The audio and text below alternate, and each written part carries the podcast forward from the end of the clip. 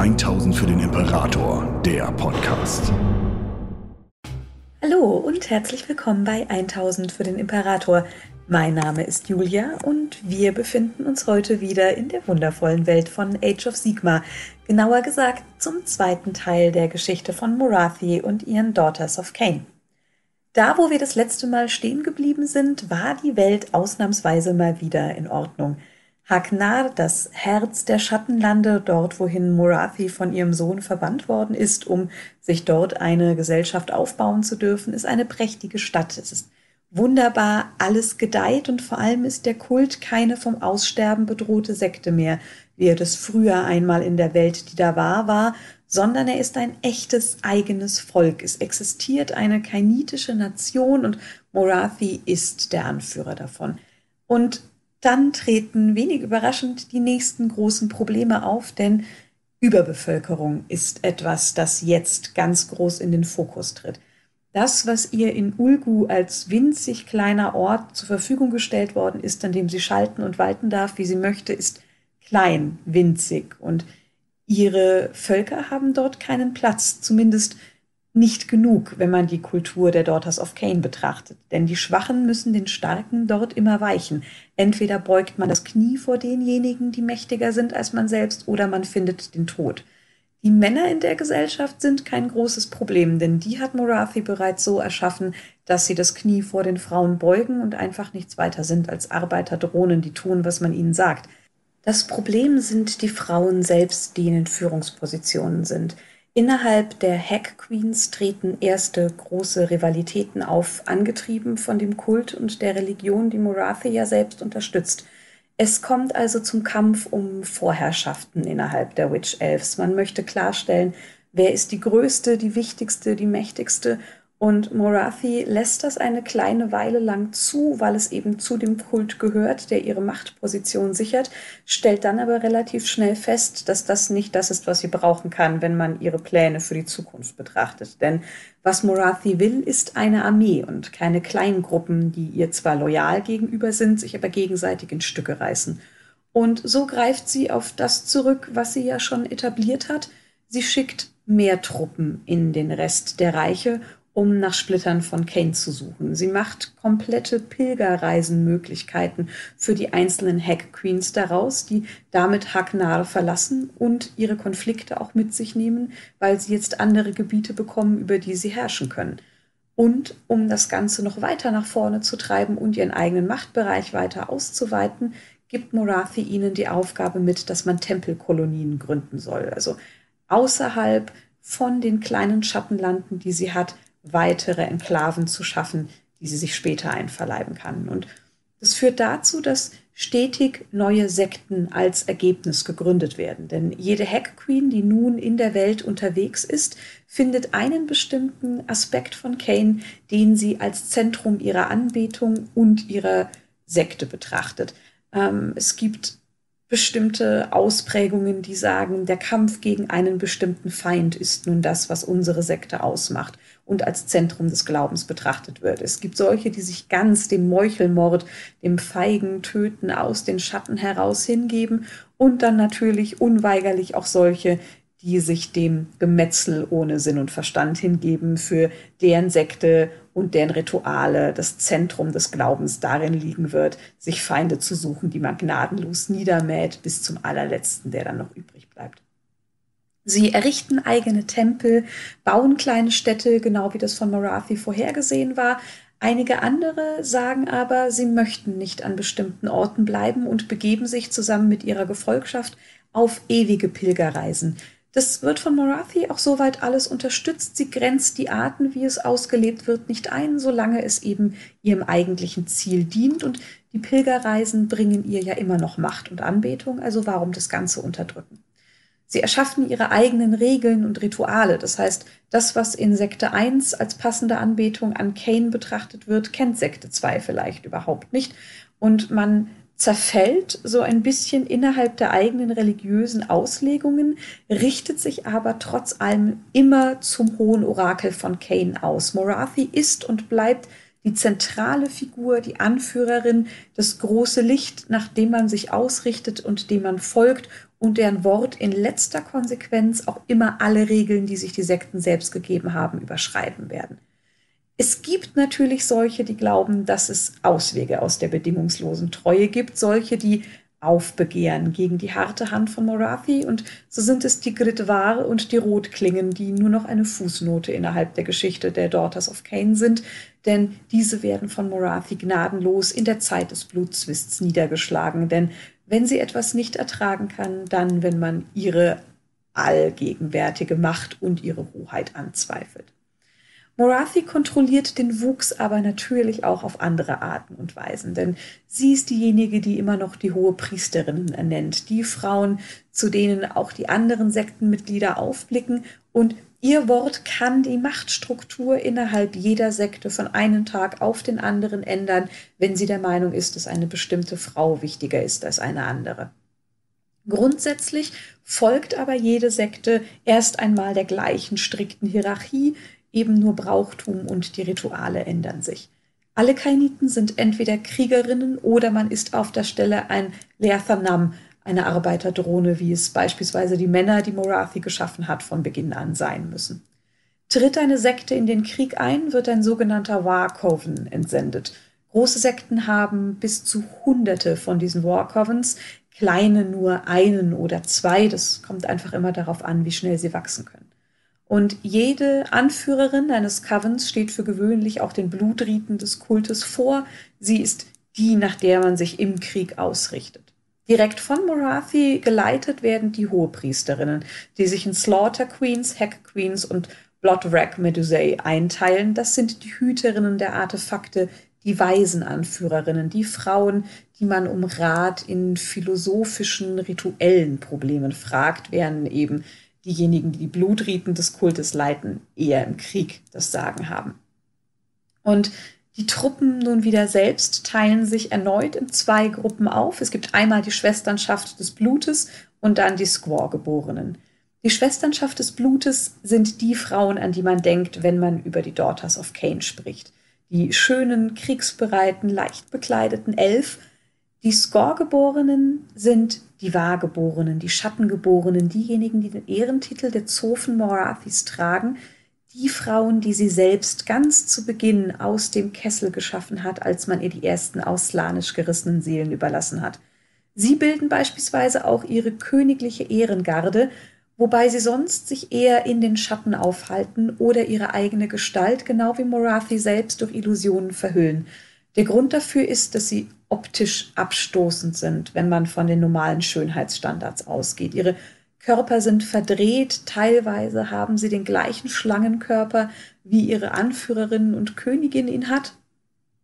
Und Morathi hat etwas ganz Beeindruckendes geschafft, denn sie hat aus ihrer eigenen Schande, ihrem eigenen verhassten, von slanisch verformten, deformierten Leib ein Schönheitsideal für ihr Volk geschaffen – Natürlich alle anderen von außen blicken ein wenig verwirrt und angewidert auf diese Frauen, aber innerhalb des Kultes von Cain ist es beispielsweise eine Ehre, ein absolut großes Angebot, wenn Morathi einer besonders schönen Frau anbietet, ihren Körper zu dem einer Medusei zu machen, zu halb Schlange, halb Frau, wie sie selbst eben aussieht. Und so schafft sie es aus ihrer eigenen Schande etwas Großes und Wunderbares für ihr eigenes Volk zu machen.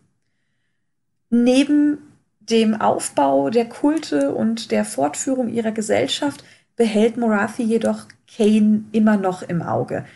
Sie ist sich immer noch absolut sicher, dass er tot ist. Das fällt ihr vor allem dadurch aus, dass die Rituale der alten Welt, die ihr einst Jugend gebracht haben, nicht mehr funktionieren. Es ist das baden in einem Kessel voll Blut, das sie auch ihren neuen Anhängerinnen natürlich beibringt. Es braucht nun Schattenmagie, wo früher einfach die Anbetung von Kane und das Baden in dem Kessel gereicht hat. Sie weiß aber, dass alle elf Götter, genau wie die Götter des Chaos, einem bestimmten Zyklus unterworfen sind. Das heißt, selbst wenn sie vernichtet werden, können sie zurück in die Welt treten, solange nur ein einziger Splitter existiert, der mit genug Anbetungsmagie gefüllt wird, dass daraus der Gott erneut erstehen kann. Und natürlich hat sie Angst, dass sich doch irgendetwas von Cain in der Welt materialisieren könnte. Schließlich sind viele eigentlich tot geglaubt zurückgekommen, inklusive ihr selbst. Also warum nicht auch derjenige, der all das, was sie an Lügen und Macht aufgebaut hat, mit nur einem einzigen Schlag vernichten könnte? Also hält sie immer noch weiter nach Zeichen Ausschau, ob er existiert, lässt sich hier nicht von ihrer eigenen Arroganz einwickeln. Und sie findet lange nichts, bis sie schließlich in ihren eigenen Träumen einen leisen Herzschlag hört, etwas, das nach ihr zu rufen scheint, das sie nicht ganz einordnen kann, aber von dem sie glaubt, dass es zu Kane gehören könnte. Und so macht sie sich auf die Suche nach der Quelle, eine Suche, die alles an Magie und Wissen von ihr fordert, was sie aufbringen kann, und findet schließlich verborgen in ihren eigenen Träumen das eiserne Herz des Kane. Wie es dorthin gekommen ist, weiß sie nicht. Sie weiß auch nicht, was mit Kane in der Zeit zuvor passiert ist, denn das ist etwas, was die Chaosgötter ihm angetan haben und deswegen vor ihr verborgen bleibt. Alle anderen Splitter, die von ihm bis jetzt existieren, wurden von Korn selbst gefordert und er hat die ganze Essenz des Elfgottes einschmelzen lassen und nutzt sie nun für sich selbst, schmiedet daraus Dinge, die er an seine wichtigsten Verbündeten und seine größten Anhänger weitergibt. Aber was er niemals brechen konnte, war das Herz von Cain selbst, egal was Korn damit getan hat. Er hat ein ganzes Zeitalter damit verbracht, es zusammenzupressen, um es in Stücke brechen zu lassen, aber alles, was passiert in der Zeit, egal wie mächtig der Gott Chaos auch ist, ist, dass acht Blutstropfen daraus fallen, die mit einem Zischen auf der Erde aufkommen und mehr kann er dem Herz nicht antun. Und irgendwann ist die Geduld von Korn einfach zum Ende gekommen und er nimmt das Herz selbst und schleudert es wutentbrannt von sich und damit kommt es zurück in die Welt und wie es nun genau in die Träume von Morathi kommt, weiß niemand, wird vielleicht niemals erfahren werden oder ist eine ganz eigene Geschichte. Aber dort ist es nun intakt und schlägt, leise und nachdrücklich. Und die Gottbestie selbst, Charybdar, wacht darüber. Und Morathi weiß, dass sie es haben muss. Und sie versteht aber auch im nächsten Augenblick, dass ihre Magie hier gegen die Gottbestie selbst völlig nutzlos sein wird, weil er mächtiger ist als sie. Und so greift sie auf das zurück, was bis jetzt immer funktioniert hat, zumindest in der alten Welt. Sie versucht, die Bestie zu verführen, ihn einzuwickeln, in Sicherheit zu wiegen, und es scheint auch so lange zu funktionieren, bis er sieht, dass sie versucht, nach dem Herz selbst zu greifen. Und daraufhin greift er sie an. Es ist ein Ringen, das 13 Tage zwischen den beiden anhält und am Ende sieht sie keine andere Chance mehr, als ihre Schattenmagie fallen zu lassen und die Gottbestie in ihrer wahren Gestalt anzugreifen. Sie bringt ihren Schlangenleib um ihn selbst herum und wirkt ihn bis zur Bewusstlosigkeit. Und in dem Moment, in dem die Gottbestie das Bewusstsein verliert, schafft er es noch einen letzten großen Zauber gegen sie zu sprechen, aber da ist es schon zu spät, denn Morathi kann bereits aus dem Herz von Kane Magie und Macht herausziehen und das ist es, was ihr Leben rettet. Sie weiß auch in dem Moment direkt, dass sie das Herz für sich behalten und verstecken muss, denn wenn die anderen elf Götter darauf aufmerksam werden, insbesondere ihr Sohn Malarion, dann werden sie es ihr wegnehmen. Sie werden es für ihre eigenen Zwecke benutzen oder im allerschlimmsten Fall Kane als verbündeten Elfgott zurückholen wollen und all das kann sie nicht zulassen. Also nimmt sie es mit und versteckt es unter den Tiefen von Hagnar. Was aus der Gottbestie selbst wird, weiß niemand so genau. Ob sie dort stirbt oder sich nur zurückzieht, ist ein weiteres Geheimnis, das irgendwann vielleicht gelüftet werden wird. Für Morathi selbst ist es egal. Sie hat ihn niedergerungen und sie hat bekommen, was sie möchte. Und nun ist ihr Plan endgültig sicher. Es ist das letzte Stück von Kane, da ist sie sich sicher. Und all die Anbetung, die in dieses Herz geht, kann nun von ihr direkt weggenommen werden. Ihr Volk, das seine Gebete und seine Blutopfer an Cain richtet, stärkt ab jetzt wirklich nur noch das hohe Orakel. Cain bleibt tot, sie gewinnt an Macht und kann zur Göttin werden. Das ist das, worüber sie sich ganz, ganz sicher ist. Und so zieht sie auch etwas Neues, Altes in die Welt, das sie damals bereits ähm, getan hat, denn sie erschafft neue Blutkessel.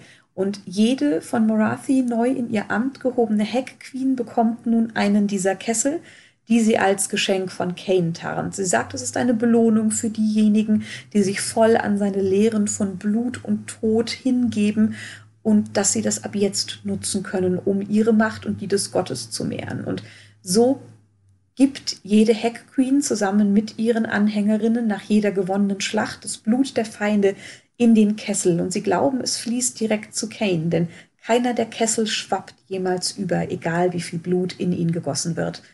Die dunkle Wahrheit ist aber, dass das Blut direkt nach Haknar fließt, zu Morathi, die mit ihrer dunklen Magie daraus ihre Macht zieht und immer weiter daran arbeitet, selbst zu einer Göttin aufzusteigen, um endlich das zu werden, was ihr aus ihrer Sicht zusteht.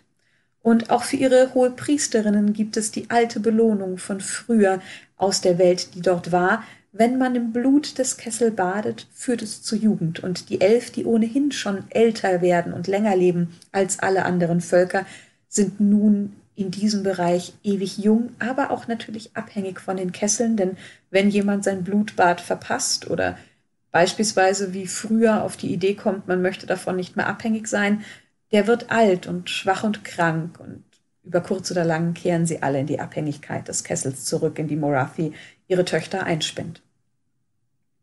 Während sie nun ihre Welt und ihre Anhänger formt und führt, ist der Rest der Welt brüchig geworden. Sigmas Pantheon der Ordnung zerfällt mit jedem weiteren Schritt, den es geht, und die Horden des Chaos sind schließlich zurück und fallen wieder über die Welt hinein. Das Zeitalter der Mythen endet und es endet auch für Ulgu und Morathi. Und im Gegensatz zu den anderen elf Göttern beteiligt sie sich allerdings richtig an dem Krieg, der in den einzelnen Siegelbereichen herrscht. Sie lässt ihre Truppen von Haknar aus ausziehen und in den Kampf eintreten. Ihre Schattenmagie ermöglicht ihnen, dass sie gefühlt immer dort zur richtigen Zeit am richtigen Ort sind, wenn jemand wirklich unbedingt Hilfe braucht. Und so können die Daughters of Cain dem Feind überall dort begegnen, wo das hohe Orakel sie hinschickt. Man begegnet ihr wenig überraschend immer noch mit Misstrauen, aber nun geht es nicht anders. Und sehr schnell bemerkt man, dass die Daughters of Cain in den Schlachten ein wahrhaft großartiger Verbündeter sind. Erste zaghafte Bündnisse werden geformt, nicht zwischen den Elfgöttern und Morathi. Nein, nein, die Lumineths sind mit ihrem Bürgerkrieg beschäftigt und Malarion treibt in den Schatten irgendetwas, von dem niemand etwas weiß. Morathi schafft es, sich Bündnisse in den anderen Völkern zu finden. Und das ist vor allem dann sehr, sehr viel wert, als der Pantheon der Ordnung restlos zerbricht, als Sigma und Nagash gegeneinander in den Krieg führen. Und Morathi ist darüber nicht unglücklich im Gegensatz zum Rest der Welt. Sie freut sich, denn Sie hat Nagash die Demütigung nie vergessen. Sie hat nicht vergessen, was der Gott der Toten ihr angetan hat. Und dieser Krieg ist endlich eine Möglichkeit, um sich für all das zu rächen, was ihr an Schmach und Schande erfahren ist. Und gleichzeitig nutzt sie aber natürlich auch jetzt die Verzweiflung ihrer Verbündeten aus. Sie wartet schon immer so lange, bis jemand wirklich dringend die Hilfe der Daughters of Cain braucht, und dann bietet sie sie auch großzügig an, wohl wissend, dass man sie nicht zurückweisen kann, und so sammelt sie nicht nur Verbündete, sondern auch einen Gefallen nach dem anderen, den sie mit Sicherheit irgendwann einfordern wird. Sie kann das vor allem auch tun, da die Schattenlande von Ulgu zunächst nicht so stark betroffen sind. Die Chaosgötter richten ihr Augenmerk und ihre Aufmerksamkeit zunächst auf die anderen Bereiche der Welt und versklaven und vernichten andere Reiche als Ulgu. Und die kleinen Truppen, die man dorthin schickt, sind leicht in den Griff zu bekommen. Keine großen Dämonen werden als Anführer der kleinen Kommandostoßtrupps auserwählt. Und so hat man zwar hier und da einige Scharmützel, aber die Welt kann man gut halten. Aber irgendwann fällt der Blick dann eben doch auf Ulgu und wenig überraschend sind es die Slanisch-Truppen, die sich von diesem Reich angezogen fühlen. Sie hören Gesänge, riechen den Duft ihres Gottes, spüren, dass irgendetwas in diesen Schattenlanden ist, was auf sie wartet und die Hoffnung, dass dort ihr Gott, den sie so sehnlichst vermissen, nun doch zu finden ist, keimt auf. Das Problem an der Sache ist, dass das nicht nur darauf zurückzuführen ist, dass Slanisch sich selbst ein bisschen regt, sondern es ist Morathis Gier, die das Problem über ihr eigenes Reich und das ihres Sohnes bringt, denn während Malarion, Tekles und Tyrion äußerst sorg und achtsam mit dem Gefängnis umgehen, die Seelen sehr vorsichtig herauslösen und damit beschäftigt sind, das Gleichgewicht zu halten, kennt Morathis Gier eine derartige Zurückhaltung nicht. Sie wirkt Magie, die dafür sorgt, dass mehr Seelen aus Slanisch gelöst werden, als vereinbart wären und klug ist. Und sie wirkt vor allem Magie, die dafür sorgt, dass von den Seelen, die herausgelöst werden, sehr viel mehr nach Ulgu kommen als nach Hisch und dass diejenigen, die nach Ulgu kommen, natürlich in Haknar landen.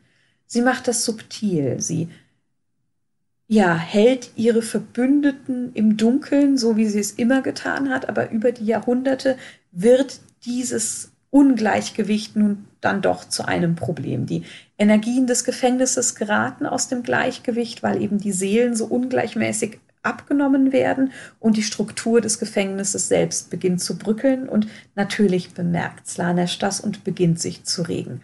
Er selbst kippt aber auch in seiner Gesamtheit immer mehr nach Ulgu und deswegen können seine treuesten Anhänger ihn dort auch wahrnehmen.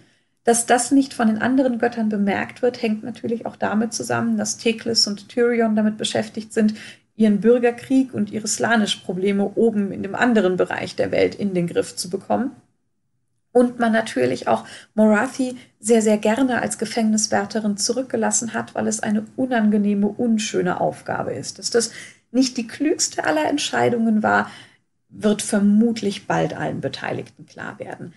In Ulgu beginnen nun aber auch die großen Zeitalter des Chaosprobleme und man gibt dem einen eigenen Namen. Es sind die Schattenkriege Kathradul.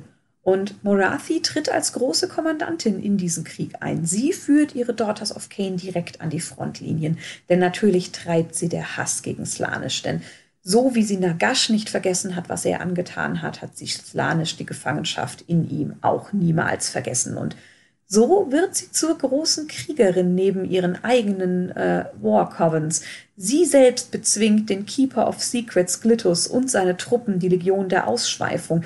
Sie vernichtet Krula Sha'ir und die Heuterschar, die ihr untertan war, und dort, wo sie nicht mit brutaler Gewalt vorgehen kann, sondern sie weiß, dass der offene Krieg eine Niederlage bedeutet, wirft sie List und Schattenmagie auf den Feind.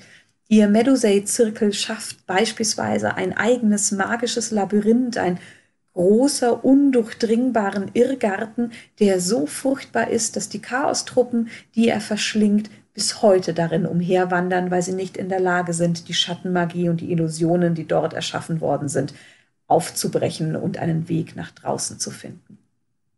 Aber die Slanisch-Truppen nehmen immer weiter zu und es ist ein Keeper of Secrets auf den Plan getreten, den Morathi nicht bezwingen kann. Lucius, die behauptet, Ersatz für Slanisch selbst zu sein, dringt immer tiefer und tiefer nach Ulgu selbst vor und Tempel und Tempel fällt und so wird der Zirkel der Kaljach gegründet, eine Versammlung der Streitkräfte aller Sekten, die jetzt als große Truppen zusammengezogen werden, um eine Streitmacht zu gründen, die in der Lage ist, diesem Keeper of Secrets entgegenzutreten. Aber sie bekommen eine Pause, bevor das umgesetzt werden muss, denn Sigmar tritt zurück in die Welt und er beginnt den Krieg zur Rückeroberung der Reiche. Der Vormarsch des Chaos wird gestoppt und Sigmar sucht nun Verbündete und natürlich erinnert er sich auch an Morathi und ihre Macht, die will jedoch nicht so recht und verbirgt sich für eine Weile in den Schatten und wartet auch hier, bis er verzweifelt genug ist, bis es für ihre Pläne selbst Sinn ergibt und erst dann zeigt sie sich und lässt sich in den Krieg bitten und genießt mit Sicherheit auch einfach, dass diejenigen, die ihre Hilfe so lange nicht wollten und ihr nur Misstrauen geschenkt haben, wo sie ihrem Sohn gegenüber so viel großzügiger waren, nun verzweifelt die Hand nach ihr ausstrecken und sie brauchen. Und so werden die Daughters of Cain nun endgültig ernsthafte Verbündete. Natürlich gibt es immer noch Ablehnung innerhalb der einzelnen Armeen, aber beispielsweise bewundern viele der Stormcast Eternals den ungebrochenen Kriegsgeist ihrer neuen Verbündeten und auch die Sylvaneth selbst sind aufgeschlossen gegenüber den neuen Elf, die dort in die Welt treten. Und Morathi selbst führt hier auch wieder sehr kluge Schemen durch, denn natürlich schaffen ihre Töchter es nicht, sich immer zurückzuhalten. Es gibt Massaker an den eigenen Verbündeten, denn wenn lange kein Krieg geführt wird, muss Kane angebetet werden und die müssen Opfer gebracht werden. Also vergreift man sich dann an denjenigen, mit denen man vor wenigen Tagen noch Schulter an Schulter gekämpft hat. Und jedes Mal, wenn so etwas passiert, greift sie schnell, hart und entschlossen durch. Sie findet keine Ausreden für ihre Anhänger, sie verhängt passende Strafen und opfert so ihre Töchter, natürlich auch, wenn es gerade gut und passend ist, um selbst vertrauenswürdiger zu wirken und man glaubt ihr. Aus Verzweiflung, aber auch natürlich, weil sie charmant ist und weil sie genau weiß, wie sie es schafft, die Leute um den Finger zu wickeln. Und endlich funktioniert das auch wieder. Die Schattenkriege flammen nun aber natürlich erneut auf, denn die Slanisch-Anhänger haben begonnen, Informationen über ihren Gott zu sammeln. Sie wissen jetzt halb, dass er in Ulgu gefangen ist und möchten ihn natürlich befreien können. Und so drängen die Truppen erneut zurück nach Ulgu, um ihn zu finden. Und Morathi ist dazu gezwungen, ihre Aufmerksamkeit zurück auf ihre Heimat zu ziehen und dort richtig wieder in den Krieg einzutreten, während Malarion immer noch nur aus den Schatten heraus handelt und eigentlich nicht wirklich viel tut. Und während sie mit den Chaos-Anhängern wahrscheinlich noch ganz gut klargekommen wäre, jetzt auch mit dem Zirkel der Kaljach, der eben alle Sekten verbündet, tritt jetzt leider auch Nagash zurück auf den Plan. Denn Morathi Skir hat nicht nur die Chaos-Anhänger auf den Plan gerufen, sondern natürlich hat auch der Gott des Todes jetzt bemerkt, was passiert. Denn bis dahin war man auch sehr, sehr vorsichtig mit den Seelen, damit natürlich niemand anderes bemerkt, dass sie zurück ins Leben treten. Und der Gott des Todes hat das Herauslösen der Seelen nicht gespürt. Aber das Ungleichgewicht, das jetzt immer neue Seelen nach Ulgu und Haknar spürt, das kann er nicht mehr ignorieren. Das merkt er. Und jetzt drängt er auf den Plan, denn er glaubt, sie gehören ihm. Das sind fehlgeleitete Seelen, die dem Tod nur durch Schemen und Magie entwischt sind und am Ende eigentlich doch ihm untertan sein sollten, so wie ihm alles gehört, was die Finger des Todes berührt haben. Und er glaubt, dass er um sein alleiniges und rechtmäßiges Eigentum betrogen wird. Und natürlich kann er damit nicht umgehen und möchte das, was ihm gehört, zurück. Und so legt sich der Blick von Scheisch nun auch auf Ulgu und die Zeit des Kummers bricht über die Schattenlande herein. Während für Tyrion und Teklis das überraschend kam, weiß Morathi mit Sicherheit, was dort gerade passiert. Denn natürlich versteht sie, dass der Gott des Todes die elf Seelen zurück möchte und alles, womit sie reagieren kann, ist Wut und Hass. Denn das ist nicht nur der Gott, der dafür gesorgt hat, dass ihre scheußliche wahre Gestalt dem Pantheon damals offenbart worden ist. Jetzt streckt er auch noch seine gierigen, knochigen Hände nach dem aus, was Morathi gehört. Und damit kann Morathi nicht umgehen.